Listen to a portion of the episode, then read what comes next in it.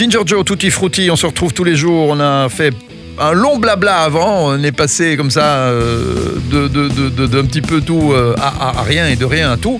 Et puis on s'est arrêté sur la chanson dont tu vas nous parler aujourd'hui. Et on l'a dit, c'est Black Sabbath. avec Paranoid.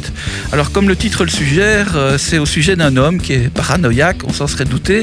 Et la guitare et la basse créent d'ailleurs euh, ce sentiment de nervosité. hein. Ouais, bien sûr. Alors l'auteur raconte qu'il voulait parler de dépression et que quand il a écrit la chanson, il ne connaissait pas la différence entre la dépression et la paranoïa. Et puis le seul point commun, ajoute-t-il, c'est la drogue. Après en avoir consommé, tu deviens paranoïaque et après tu es dans, dans un état dépressif. Ah, C'est c'est pas con. C'est très joyeux tout ça en tout cas. C'est ce titre qui a eu énormément de succès, c'est dans les années 70, hein, d'après ce Je que je, pense me que c'est souviens. 1969, Ouais, quelque chose comme 70 ça. maximum, avec euh, Ozzy Osbourne évidemment, qui est toujours en vie euh, et qui est toujours euh, Très spécial. Oui, mais je veux dire toujours aussi, encore plus, con- je dirais plus célèbre aujourd'hui qu'avant en tout cas. Oui, grâce à sa série, hein, Voilà, surtout. pour, pour d'autres raisons, mais euh, voilà, Ozzy Osbourne, il est, il est tout en haut de, de la notoriété aujourd'hui, avec des tas de gamins qui savent absolument pas qu'il a été chanteur de Black Sabbath. Ouais, tout à fait.